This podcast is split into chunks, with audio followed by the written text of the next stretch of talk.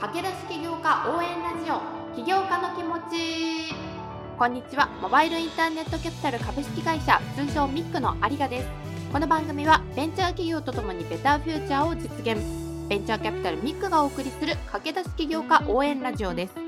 投資サポートする企業の代表をゲストにお迎えし企業ストーリーや経営に向き合う思いを聞いていきます。起業したばかり起業に興味がある起業家が考えていることに興味があるというそこのあなた。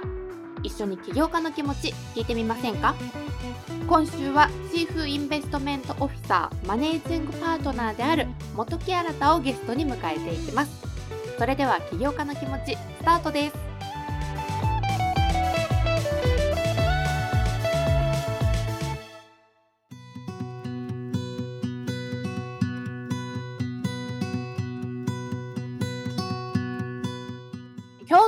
トも弊社のメンバーを迎えております。ミックチーフインベストメントオフィサー、そしてマネージングパートナーでもある元木新さんです。元木さん改めてよろしくお願いいたします。はい、よろしくお願いいたします。先週海老沢さんということで引き続き弊社のメンバーからなんですけれども今年はちょっと一緒に収録する機会がなかなか少ないのもあり今回はですね本木さんと2人のスペシャル回を設定しているわけなんですが冒頭2023年ポッドキャスト初めて見ての感想、まあ、振り返りとして本木さんに聞いてみたいなと思うんですがいかがでしょうか？そうですね。実際に弊社ファーム内でもいろんなキャピタリストがいるのでそういった意味でこれを世の中の方々にたくさん知ってもらうっていう機会として場があったっていうのは非常に良かったかなと思ってます。でやはり口に出して喋ることで自分の行動もある意味でこう責任が出てくるわけなので私としてはそういう言葉に発してもらったものっていうのが実際にね各キャピタリストが日々その行動にねしっかり反映されてるのかっていうのは興味を持って聞いていたっていうところではありますね。実はですね先週海老沢さんに出ていただいた時にそんなポッドキャストをやっているミックなんですけれども一番最初私たち Can We Make a Better Future Together というあのホームページに出てくる言葉を冠に置いてポッドキャストを始めたわけじゃないですか。はい。そこからミックとしての思いっていうのをより言葉に落とし込んでいくっていうことで今ビジョンミッションの言語化っていうところに取り組んでいるとそうですね。私がキーワードとしてですね、人類の進歩に貢献と、あとはエコシステムの拡大、この2点についてちょっと海老沢さんにも聞いていたところではあったんですが、実際その人類の進歩に貢献って言われた時、ちょっと広すぎてピンときていない部分もあり、もう少しここ本木さんに聞いてみたいなと思っているんですが、ここへの思いってどういうふうにこう出てきたものなんですかね？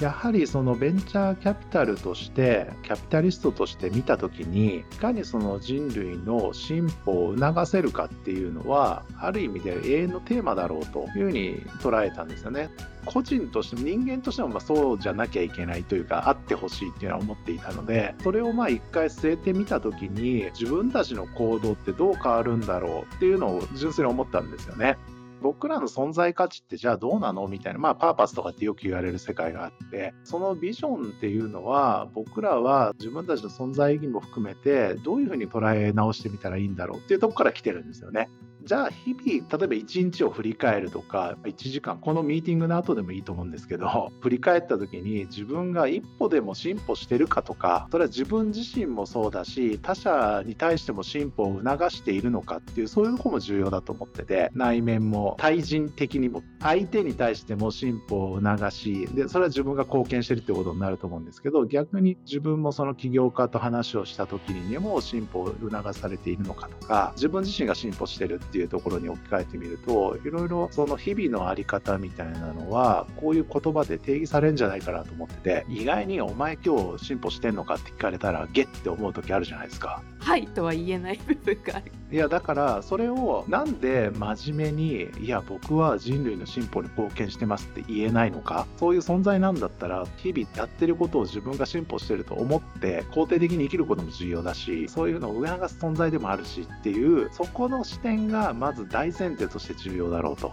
それも意識ですもんね。そうです。だからぼーっと生きるのはいくらでもできるわけだから僕らベンチャーキャピタリストとしてって見た時に少なくとも相手にはそういう姿勢でいようねっていうそういうことがこのビジョンに据えた意味なんですよ。だからこの辺って当たり前なところだと思っててあり方として。だからそこにマーケティング的な要素を一切入れないでおこうと思ったんですね。そうですよね。ミッションビジョンっていうとマーケティングの思惑が割と入るイメージですけど。だからそういう意見もあったんだけど、いえ、そんな必要ない。そもそもあり方だから、まずそれを定義して、で、これ実際に発信する内容じゃないと。世の中に対しては。僕らのあり方だから、まず僕らでしっかり持とうっていう、そこからスタートなんですよね。それをビジョンを据えた上で、じゃあ、ミッションドリブンに動くにはどうしたらいいのかっていうところで、次のビジョンを据えてミッションって何のかみたいな話が、その起業家と投資家に対してエコシステム拡大に貢献していくっていう、そういう話になるんですね。そういう構造にしたんですよ。なるほど。なるほど僕らミッションに従って動くんだっていう形にちょっとしたかったって話はありますねここでいうエコシステムの拡大っていうのは具体的に紐解いていくとどういうことになってくるんですか？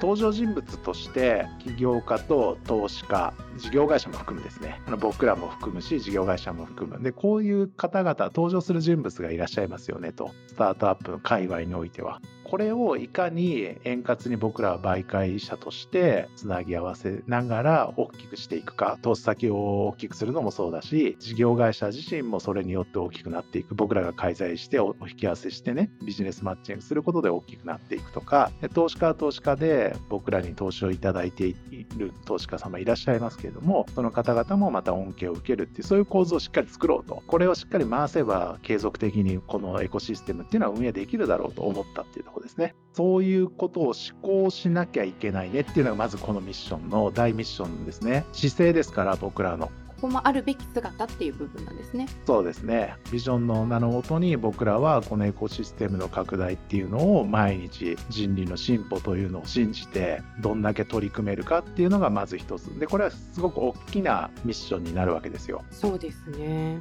その下にまた小さいミッションが3つあるんですね。その3つっていうのは僕らがスタートアップに継続的に安定的にリスクマネーを提供するっていうミッションと投資家事業会社さんであったりとか僕ら投資家で数多くの投資家様に出資をいただいているのでファンドとして。そういう方々にこのビジョンに基づいてねリターンであったりスタートアップを引き合わせていくか。その中で僕らはバリューアップっていうのがあってそれは実際にスタートアップに対して今まで起業家さんたちが話をしてたと思うんですけれどもそこにどう伴走しながらね企業価値を上げていくかっていう取り組みがあると。だから投資とバリューアップとあと投資家に対する貢献というこの3つの貢献があるんですね。その3つをよりまた分解したものがあるというそういう構図に今なってるんですよ。ここで言えるのは僕らはある意味で、まあ、いっぱい喋ってますけどはいはい大丈夫です。中にはですよ起業家への安定的なリスクマネーの提供でとどまっている会社さんもあるわけです。ベンチャーキャピタルによっては。僕らは事業会社も重要視するしその中には投資家もいらっ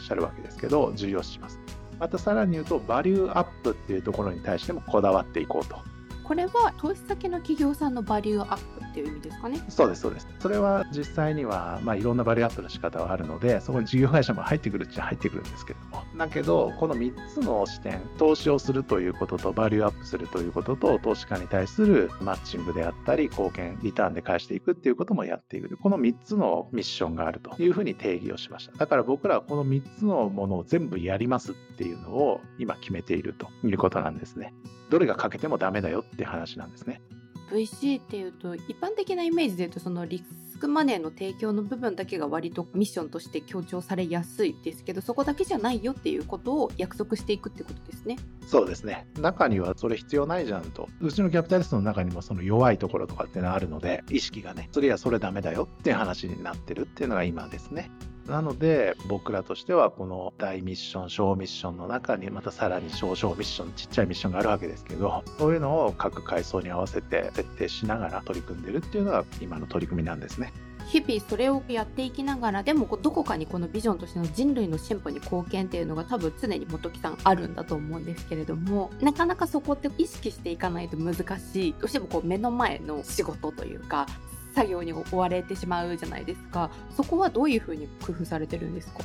やってきたことに対して一回振り返る場をどういう形にしろ作るというのは一つありだと思ってて5分でも1分でもいいと思うんですけどそういう思考を必ずその合間合間に作っていくっていうのは自分の中にはしてますね。必ずしもそれが毎回達成できるわけではないのでそれはできなかったら次反省すればいいだけの話で次にはこうしていきましょう。それを繰り返してるだけかなと思いますね。難しいですけどね。そんな簡単じゃないですけど。そうですよね。だからこそ掲げる意味があるっていうふうに思ってるんですけどね。実は海老沢さんにもこのビジョンミッションの話を先週お伺いした時に出てきたキーワードとしてバランスっていう言葉が出てきたんですね。多様な世界観を認め合うことで競争だけではなくて強調していくことでどういう未来を描いていますかっていうまずお互いにそこを聞いていく。でそこが違うからこそ面白いよね。私たちはあくまでもその未来を作っていくサポーターであるから未来を一緒に考えていくことを楽しみたいっていうふうにおっしゃっていたんですけれどもこれも今キャピタリストの皆さんの中で100%皆さんが全部一緒にする必要はないっ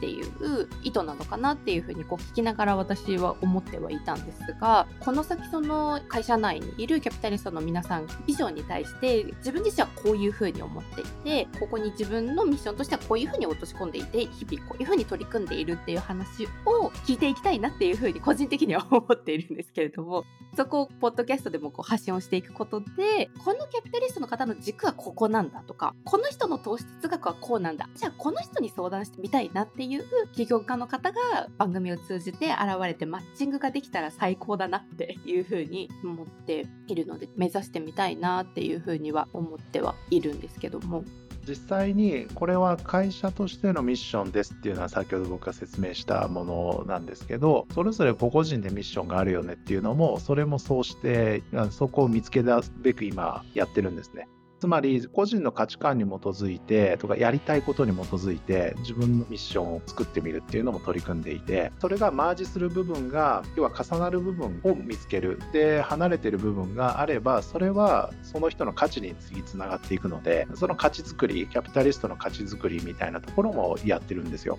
つまりファームの中で定めたミッションにとどまらず自分の個性っていうのをどうやってファームに還元できるかっていうことも今取り組んでいてそれがそのいろんな違いがあるよねっていう中でどう枠を広げていくかっていうことにつながっていくっていうとこまでは理解しててそれの取り組みも今進めてるっていう意味では非常に面白い取り組みをしていく流れになってんじゃないかなと思うんですけどね。すごい個人的には性善説じゃないですけども人って必ずいい個性を持ってるっていうのはめちゃくちゃ私自身が信じているのでそこの良き個性というかそこをどう会社を通じてとか事業を通じて社会に還元していくのかっていうのを私自身も今回を機に考えていきたいなっていうふうに思うのでもうちょっと私自身もこう原稿ができるようになったら本木さんとディスカッションしてみたいなって思ってます。いつでも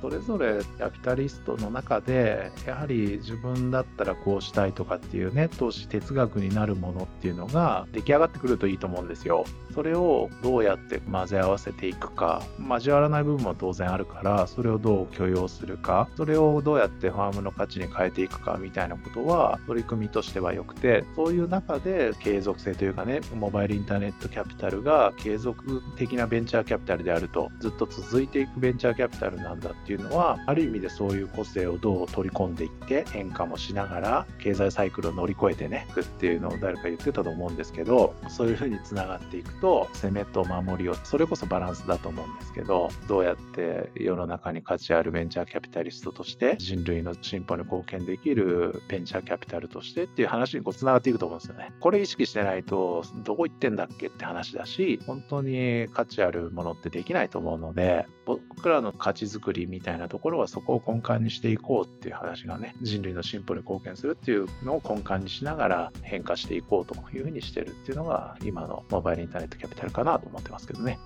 時間が足りないあっという間に過ぎてしまったんですけれどもまた今年も1回2回ぐらいですねもどきさんと2人で話をできるタイミングを作っていますのでまたそこの段階でこんな風なキーワード出てきたよとか実際にこんな風に進んでるよっていうとこがさらに聞ければいいなと思っているのでまたちょっとその時に続きをお聞きしたいと思いますのでよろしくお願いいたします。わかりました。ということで本日のゲストはミックチーフインベストメントオフィサーマネージングパートナーである本木新ーをお迎えしました。本木さんありがとうございました。ありがとうございました。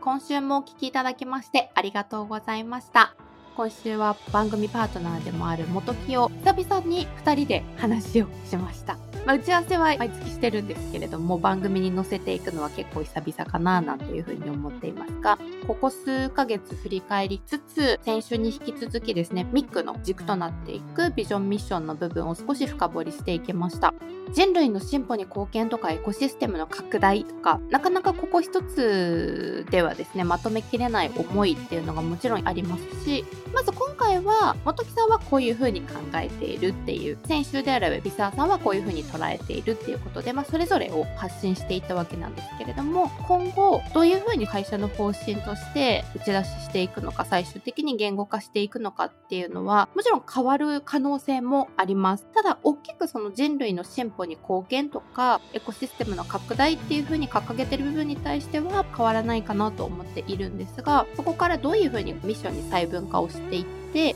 実際にスタートアップ企業の方とか投資家事業会社さん含めてどう貢献していくのかっていうところはもうちょっと深掘りして皆さんにお伝えできる風に時間をかけてなっていくかなというふうに思っていますので今回で終わりではなくてですね番組を通じて3の進歩を皆さんにお届けできればいいなというふうに思っております。ということでここ2週にわたってはですねミックの社内メンバーを迎えて皆さんにお伝えさせていただいたところなんですけれども来週からはまた元に戻りましてですね投資先の企業家さんをお呼びして皆さんにお伝えをしていきたいと思っております。引き続きミックの公式ツイッターは大文字 MIC で検索してミックですね、フォローいただければと思います。番組パートナーである弊社元木、そして私有賀のツイッターリンクも番組ページに貼っておりますので、ぜひぜひフォローお願いします。番組への感想コメント、ミックへの相談、インフォメールや DM からも大歓迎しておりますのでお待ちしております。それでは次回はですね、ハッシュダッシュの代表林さんをお迎えしてお届けしていきますので、こちらも楽しみにしていてください。お相手はミックの有賀でした。